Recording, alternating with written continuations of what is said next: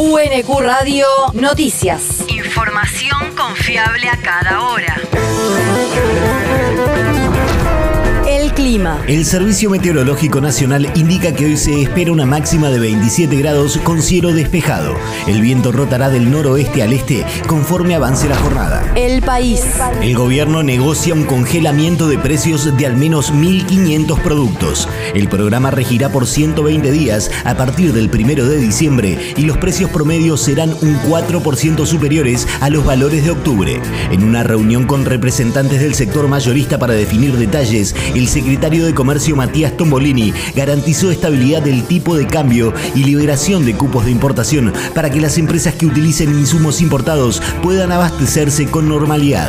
Por otro lado, ante la resistencia esbozada por el lobby de empresas productoras de alimentos masivos, el ministro de Economía Sergio Massa advirtió que se van a usar todas las herramientas del Estado para hacer cumplir los acuerdos. La región. Tercer refuerzo de la vacuna contra el coronavirus en la provincia.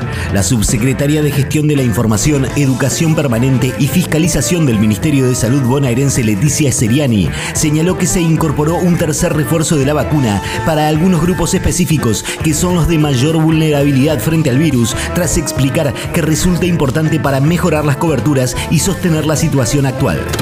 Se incorporó en la provincia de Buenos Aires un tercer refuerzo para algunos grupos específicos, que son los grupos en mayor situación de vulnerabilidad frente al virus, las personas mayores de 50 años, las personas inmunocomprometidas mayores de 12 y todos los mayores de 18 que tienen comorbilidades, además de aquellos que por la exposición eh, al virus están también en situación de mayor riesgo, como es el personal de salud.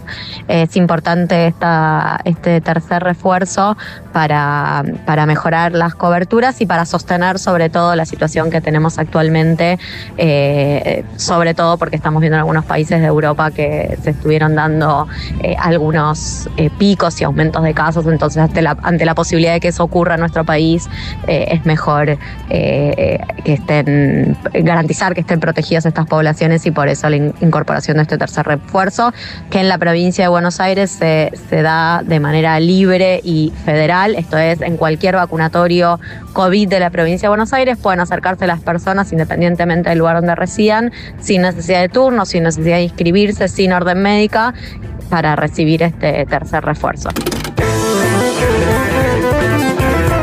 Seriani especificó que se trata de las personas mayores de 50 años, las personas inmunocomprometidas mayores de 12 y todos los mayores de 18 que tienen comorbilidades, además de aquellos que por la exposición al virus están también en situación de mayor riesgo, como es el personal de salud. El territorio. Obras y mejoras en el Hospital Iriarte. El nuevo director del nosocomio, José Manuel Pepe, anunció obras que incluirán un consultorio integrador de salud sexual y diversidades, un área y una guardia de pediatría y un edificio nuevo para pediatría que se concretará en los próximos meses.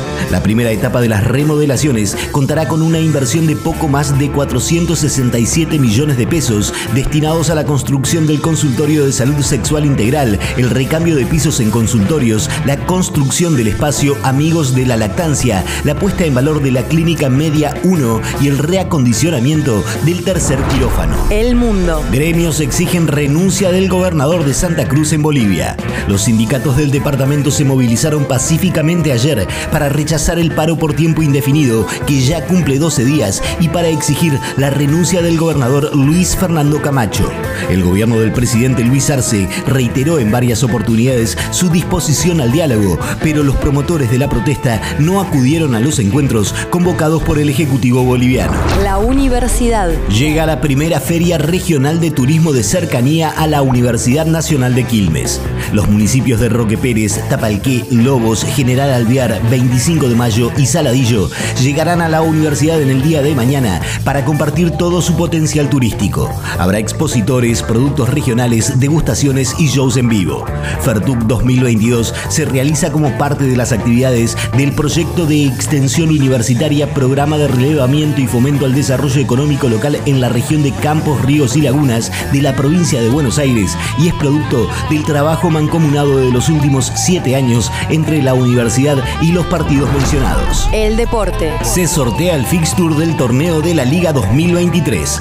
La Liga Profesional de Fútbol y la Copa de la Liga, los dos torneos de la primera división del fútbol argentino, conocerán hoy su calendario para la próxima temporada, luego de un sorteo que se llevará a cabo en el predio que la AFA posee en Ezeiza. El campeonato de la Liga Profesional se desarrollará desde el 27 de enero al 5 de agosto y la Copa de la Liga desde el 20 de ese mes hasta el 16 de diciembre, día de disputa de la final.